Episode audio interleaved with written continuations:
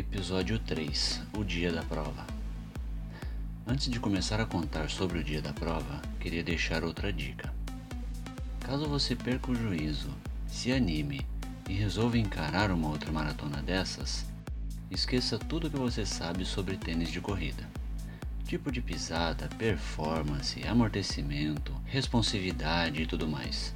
Se você chegou nesse ponto de estar disposto e se preparando para uma outra maratona, você já tem experiência e técnica de corrida suficientes para desconfiar de que nada disso importa durante uma atividade tão extenuante.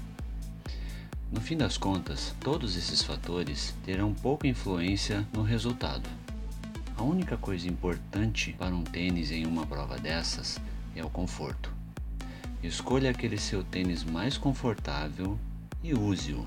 Um número maior que o de costume para evitar perder suas unhas. Aquela amarração não muito apertada, pois seus pés irão inchar durante a prova, mas não muito solta para não correr o risco de perdê-los no meio do caminho.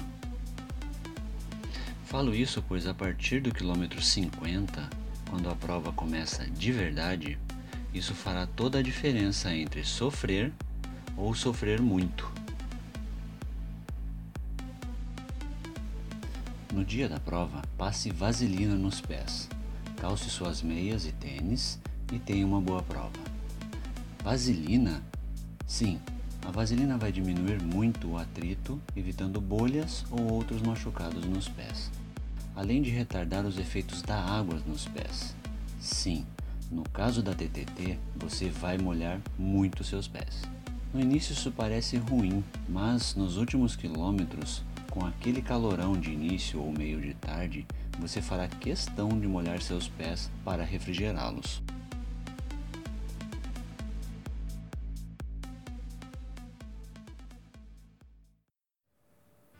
O dia da prova, ATTT. Cheguei a Torres no final da tarde do dia 24, quinta-feira. Com luz do dia suficiente, para localizar o hotel, fazer o check-in e fazer um lanche em uma lanchonete próxima. A primeira impressão sobre a cidade já foi legal e me remeteu à minha infância no interior. A rodoviária de Torres, muito pequena, com poucas vagas de embarque e desembarque, um único guichê para compra de passagens, alguns bancos com poucas pessoas que aguardavam o horário e uma lanchonete com aquelas estufas cheias de salgados colocadas sobre um balcão refrigerado que mantém as bebidas geladas e ao fundo uma geladeira de cervejas.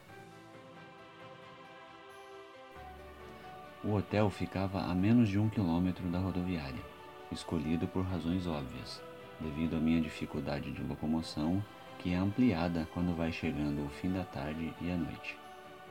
Como em todo o Rio Grande do Sul, um dos pontos altos da cidade são as lanchonetes, ou como eles chamam, lancherias.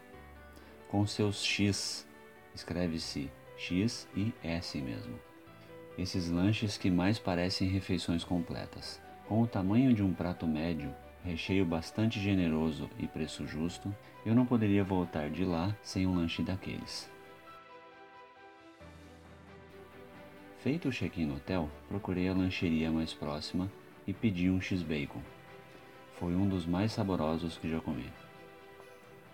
De volta ao hotel, em um quarto bastante simples, mas confortável, aproveitei para dormir bem cedo, já prevendo que na noite seguinte, véspera da prova, não conseguiria dormir direito devido à ansiedade pré-prova. Na sexta-feira, usei o dia para buscar o kit, conversar um pouco com os conhecidos que encontrei na tenda da organização, conhecer o local da largada, a praia e um pouco da cidade. Por precaução, aproveitei para traçar o caminho que faria no sábado pela manhã do hotel até a largada, cerca de uns 700 metros mais ou menos. Memorizei as esquinas, meio-fios, buracos, possíveis obstáculos. Como teria de fazer esse trajeto ainda antes do amanhecer e contava com o apoio do Eduardo, caso ele tivesse algum imprevisto, eu teria de fazer o trajeto sozinho e ter esse mapa bem memorizado me ajudaria nessa situação.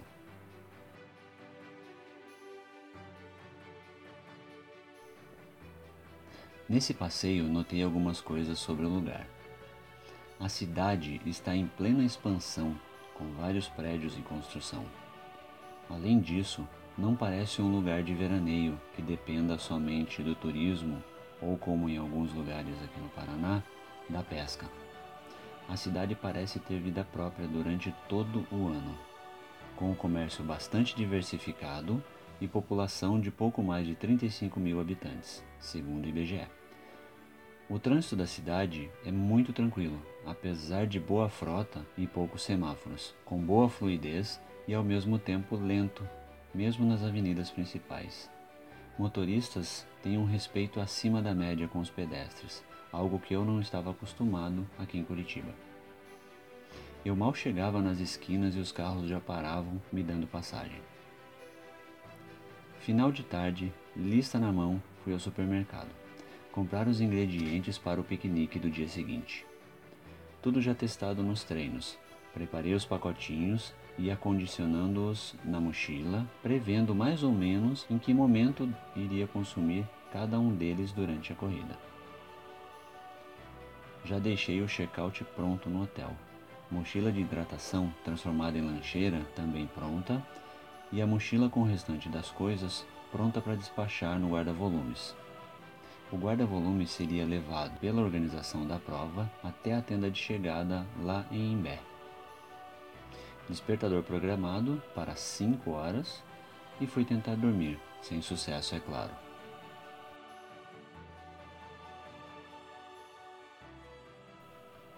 Acordar. Difícil acordar quando não se consegue dormir a noite toda, mas era preciso. Não costumo comer muito antes de provas, não consigo. Então comi uma banana, uma maçã e fui tomando uma garrafa de suco de uva enquanto esperava o Eduardo. A largada estava marcada para 6h30 da manhã, então às 5h30 mandei uma mensagem para ele, avisando que estava tudo pronto. Ele disse que logo chegava. Uns minutos foram passando e quando eu já estava prestes a seguir sozinho para a largada, ele chegou. Conforme íamos nos aproximando do local da largada, o burburinho dos atletas aumentava. Chegamos poucos minutos antes das seis e meia, tempo suficiente para entregar a mochila no guarda-volumes e ouvir o apito da largada. Cumprimentamos uns conhecidos ali, já iniciando a corrida, e a tensão começou a baixar. O dia só começaria a clarear uns 15 ou 20 minutos depois. Enquanto isso, eu me guiava pelo ombro do Edu, íamos num trote bem lento.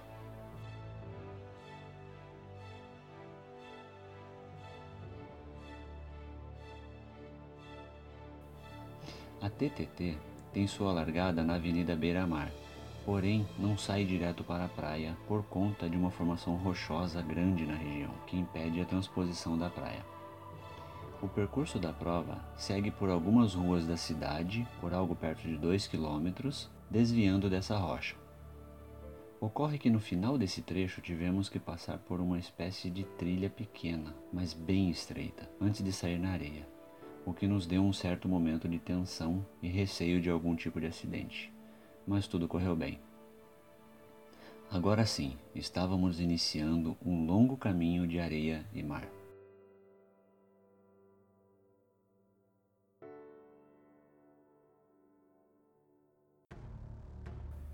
Claridade já ia tomando conta da praia e eu já ia conseguindo me localizar com menor dificuldade em relação aos outros atletas.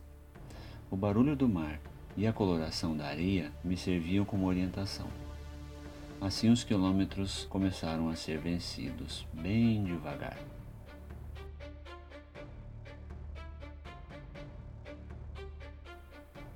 Até ali Ia conversando, fazendo piada para tentar descontrair, e toda aquela tensão acumulada ia se dissolvendo.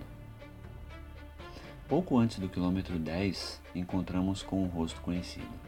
Síria Costa, ultramaratonista muito experiente. Para mim, outro mito das corridas de longa distância.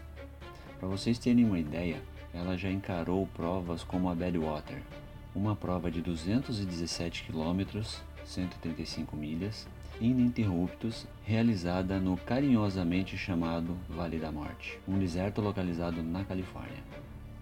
Meia dúzia de palavras, alguns incentivos, umas piadas e seguimos em frente.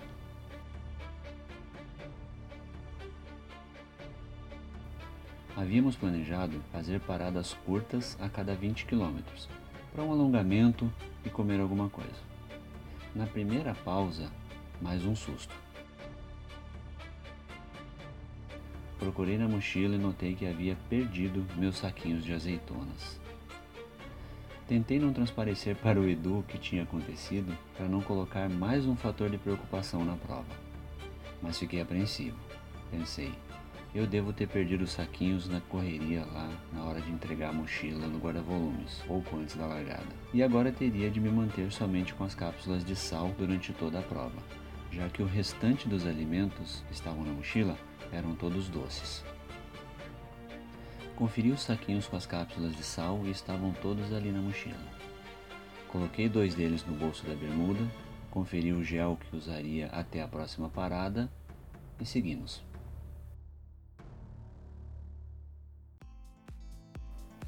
Eu me organizei assim. Deixava no bolso da bermuda somente o que consumiria até a próxima parada, mantendo o restante na mochila de hidratação. Já a água consumia o oferecido pela organização, que era mais ou menos a cada 3 ou 4 quilômetros. A cada tenda de transição do revezamento também eram oferecidos isotônicos além da água, e nas tendas principais, como a do Trote, no farol de Capão da Canoa e na plataforma de Atlântida, também eram oferecidas frutas.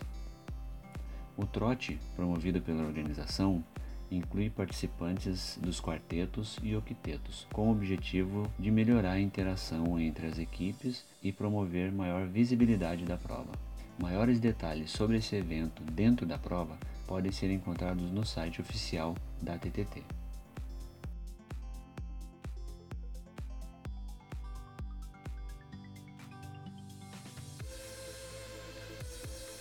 Logo em seguida da primeira parada, ali por perto dos 20 km, nós, da categoria solo, já íamos nos distanciando uns dos outros e começamos a ser encontrados pelo pessoal do revezamento, muito mais rápidos que nós. Eles haviam largado às 7 horas da manhã. Até achei que demoraram a nos encontrar devido ao ritmo bem superior ao nosso, comentei com o Edu. O tempo ia passando e os quilômetros sendo vencidos com tranquilidade embalados pelo som do mar e a cadência das passadas na areia. Já havíamos nos distanciado da região de cidade e passado por algumas praias mais isoladas, que aparentavam não serem muito usadas por banhistas. Algumas vezes aparecia um cachorro que nos acompanhava por alguns metros, mas logo desistia. Até ali, todo o percurso se deu por praias com grande faixa de areia, o que tornava o terreno muito plano e sem as temidas inclinações que podiam maltratar os tornozelos.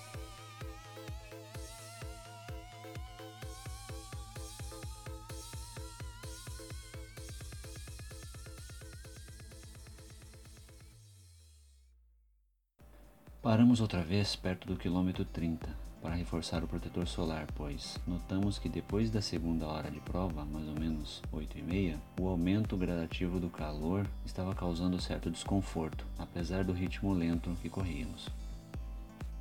Até esse ponto, havíamos passado por poucos canais de água, dos quais evitávamos molhar os pés com receio dos efeitos que pudessem ser causados ao longo da corrida. Esse era um dos meus maiores receios, pois, na minha ideia, Molhar os pés durante a corrida poderia acelerar a aparição de bolhas ou outros machucados. Mesmo eu havendo me precavido com a vaselina, ainda não estava tão seguro. Chegamos ao quilômetro 42, já com sol bastante forte, mas notamos que estávamos muito menos desgastados que em outras maratonas que já havíamos corrido, o que só nos deixou tranquilos com o desenrolar do dia.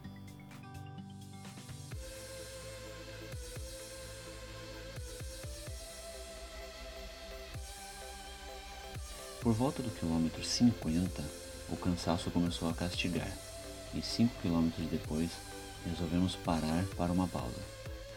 Estávamos a poucos quilômetros da plataforma de Atlântida, em uma parte da praia já bem ocupada por banhistas.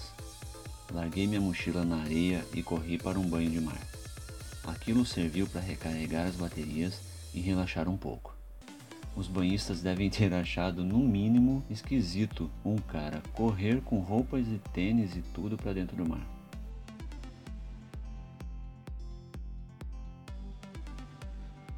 Voltei para a praia, peguei minha mochila e seguimos mais um pouco, até Atlântida, onde caprichamos na alimentação, com banana, maçã e isotônico.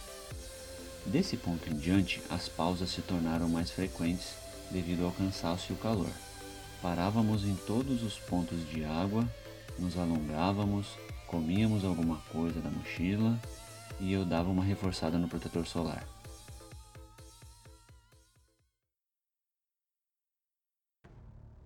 A cada quilômetro vencido, minha preocupação se concentrava na musculatura, no receio de aparecer algum sintoma de cãibra, já que até ali não havia qualquer sinal de lesão, nem muscular nem articular.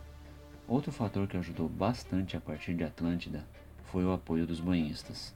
A cada passagem nossa, eles nos aplaudiam ou gritavam palavras de incentivo, estava bem bacana. No quilômetro 73, ponto de transição do revezamento, havia uma grande tenda com alimentação e isotônico. Aproveitei para revisar os bolsos com os últimos sachês de gel e cápsulas de sal.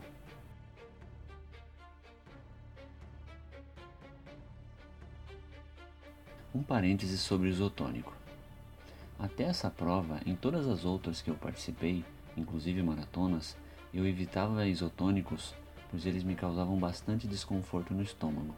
Nessa prova, não me lembro exatamente em que momento, em uma dessas tendas de transição, resolvi experimentar uma dessas bebidas e qual não foi minha surpresa ao notar que caiu bem no estômago. A partir dali, adotei-os em todos os pontos onde eram oferecidos.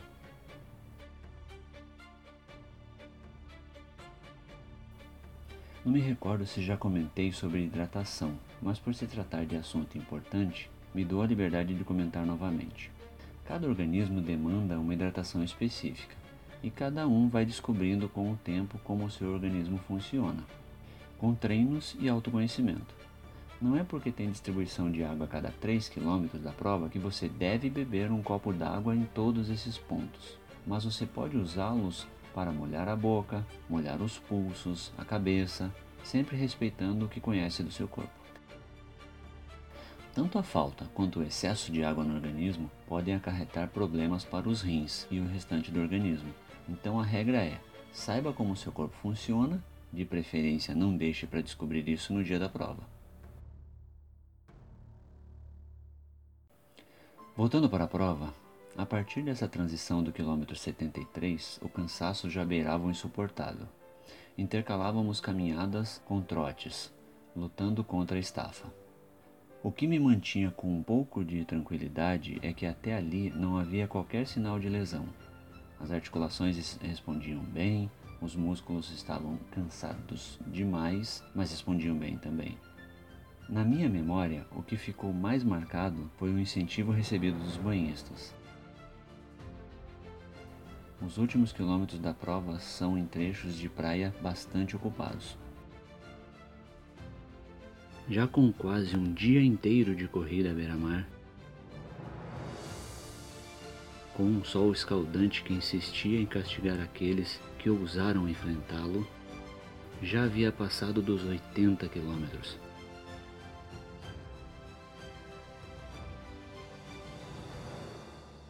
Quando avistei por entre os guarda-sóis e banhistas uma grande tenda branca e algo que me parecia um pórtico. Olhei para o lado e perguntei ao Edu, que logo me confirmou. Sim, se tratava realmente do pórtico de chegada. Estávamos a poucos metros de concluir a mais difícil de todas as corridas que já havíamos enfrentado.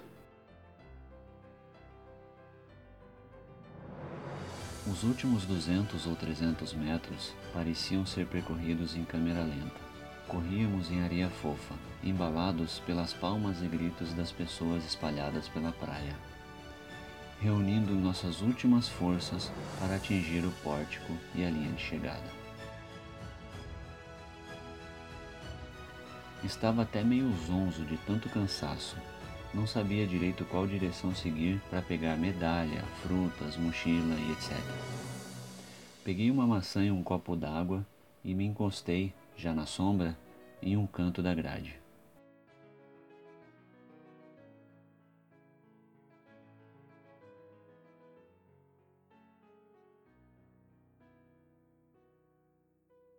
Esses momentos pós-prova normalmente são emocionantes, com choro e etc. Mas não foi o caso para mim. Não sei dizer se por conta do grau de cansaço, de fadiga ou por ter acontecido tudo dentro do planejado. Não me emocionei, não chorei, só queria mesmo era um cantinho para pegar minha mochila e encontrar meus chinelos. Pegar aquela medalha foi a certeza de ter concluído todo o planejamento de quase um ano.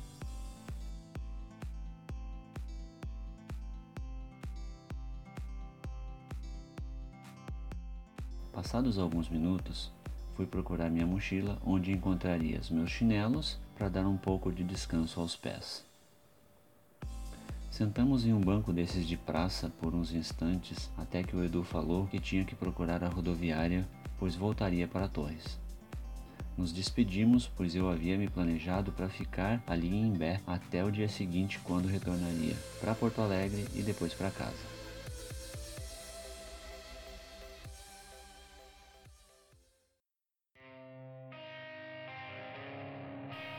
Fui procurar uma pousada. Aí veio mais um susto. Havia conversado com várias pousadas e hotéis algum tempo antes de ir para a prova, não conseguindo reserva em nenhuma delas, por somente uma noite. Todas só ofereciam pacotes com três noites. Resolvi não reservar e arriscar balcão. Procurei primeiro a mais próxima, que havia me atendido melhor ao telefone. Tratava-se de uma pequena pousada a menos de um quilômetro da chegada da prova. Chegando lá, fui atendido por hóspedes, que me disseram que o dono da pousada não se encontrava, mas que voltaria logo. Peguei o celular, liguei para ele e fui informado de que estava lotado. Procurei no mapa por outras pousadas nas proximidades e comecei a ligar procurando por vaga. A preocupação começou quando, depois da terceira tentativa, só recebia recusas e informações de lotação completa. Comecei a apelar para hotéis e aumentar o raio de procura. Nisso se passaram uns 40 minutos mais ou menos e a preocupação só aumentava devido ao cair da tarde. Já eram mais de cinco e meia da tarde, e mesmo com o horário de verão, meu tempo e a luz do sol estavam se esgotando. Já estava imaginando o que teria de enfrentar se caísse a noite e eu ainda não tivesse encontrado algum local para pernoitar. Enfim, em uma das tentativas, fui informado pela recepcionista de um hotel sobre a existência de vagas, mas que só poderia me registrar no balcão, não poderia reservar por telefone.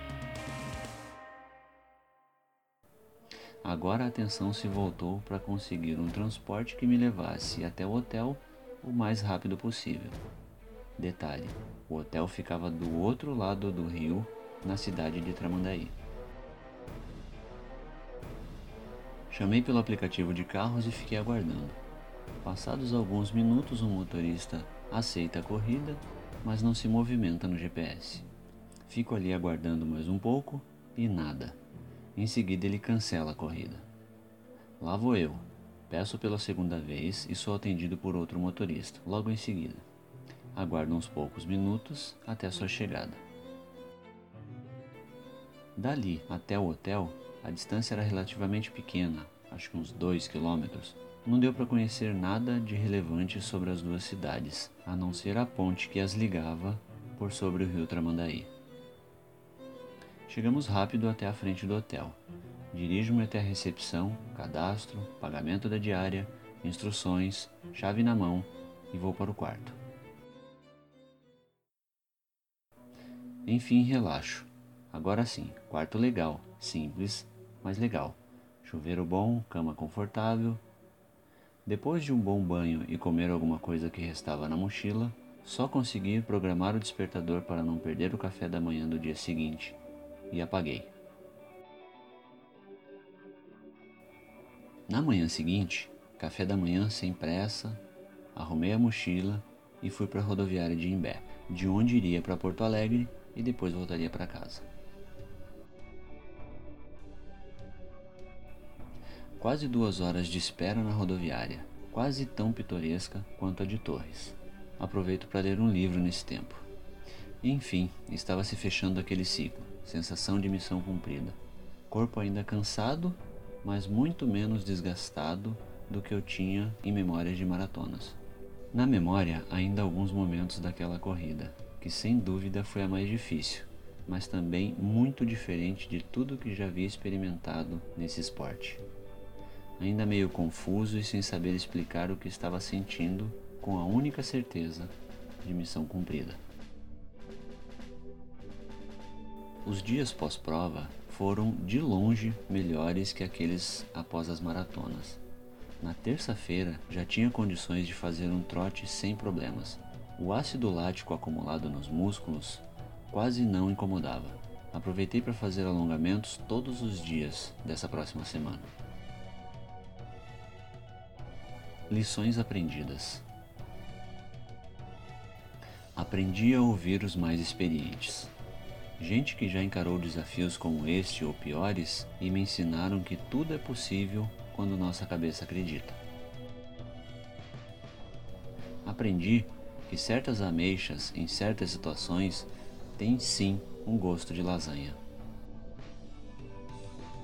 Aprendi que a quantidade e qualidade dos treinos para um desafio desses farão a diferença entre você sofrer ou sofrer muito. Escolha sempre a primeira opção. Treine muito. Aprendi na prática o que já havia ouvido antes. Essa prova começa, na verdade, no quilômetro 50.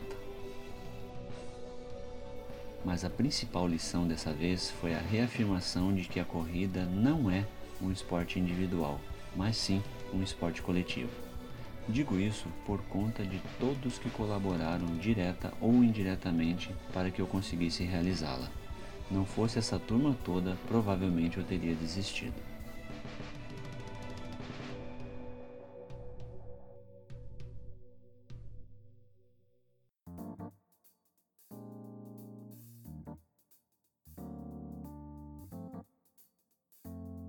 Queria deixar o meu mais puro sentimento de gratidão a todas essas pessoas, em especial a minha esposa, que, mesmo não fazendo parte desse mundo da corrida, me apoiou incondicionalmente durante todo esse tempo. E obrigado a você que me ouviu até aqui.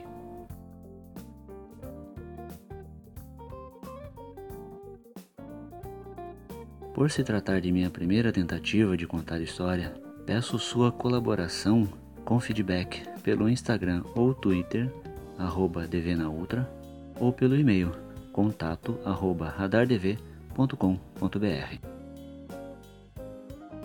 DV na Ultra, um podcast autobiográfico que narra a história de um deficiente visual que completou uma ultramaratona de 82 quilômetros.